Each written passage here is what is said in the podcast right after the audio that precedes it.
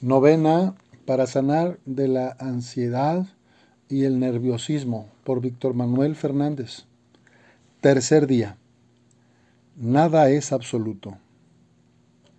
De la palabra de Dios. El insomnio del rico acaba con su salud. Sus preocupaciones espantan el sueño. Las preocupaciones no le permiten dormir. Eclesiástico 31, versículos del 1 al 2. Podríamos decir muchas cosas y nunca acabaríamos. Mi conclusión es que solo Dios lo es todo.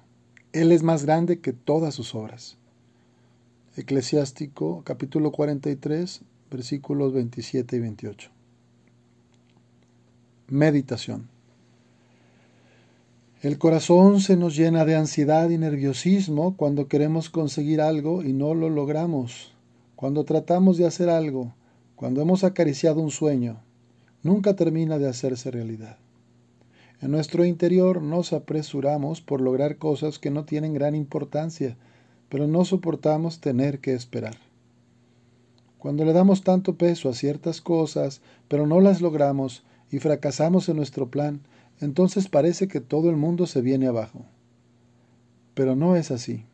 Nos equivocamos cuando ponemos toda nuestra energía y nuestra carga de emociones en una cosa, una persona o un proyecto, porque así convertimos en Dios a una cosa de este mundo.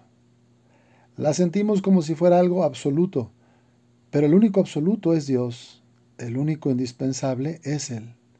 Por eso, cuando somos criticados y nos angustiamos buscando aplausos, es mejor decir, esos aplausos no son Dios, no son absolutos.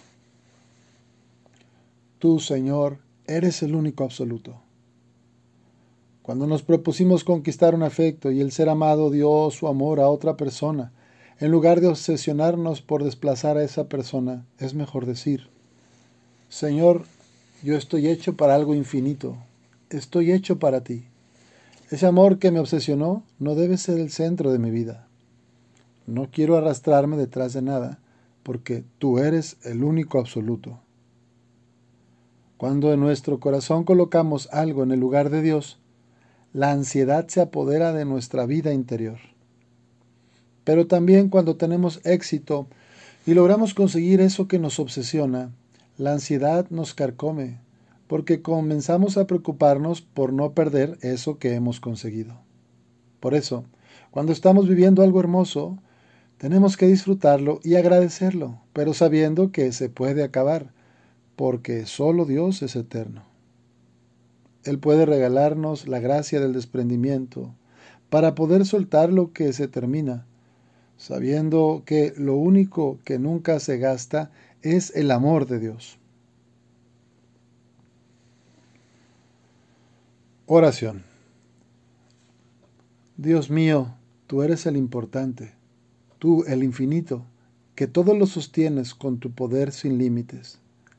Si tú te apartaras de mí, yo me sumaría como el vapor.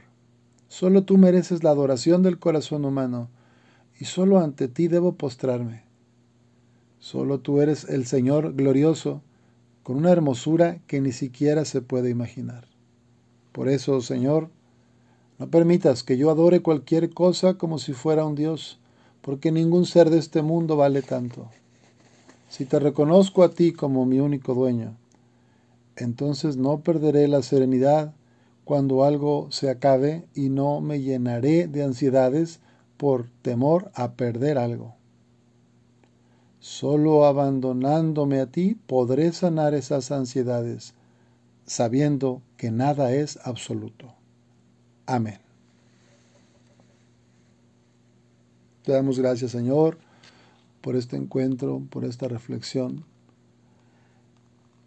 Que la gracia de nuestro Señor Jesucristo, el amor del Padre, la comunión del Espíritu esté con todos ustedes. La bendición de Dios Todopoderoso, Padre, Hijo, Espíritu Santo. Amén.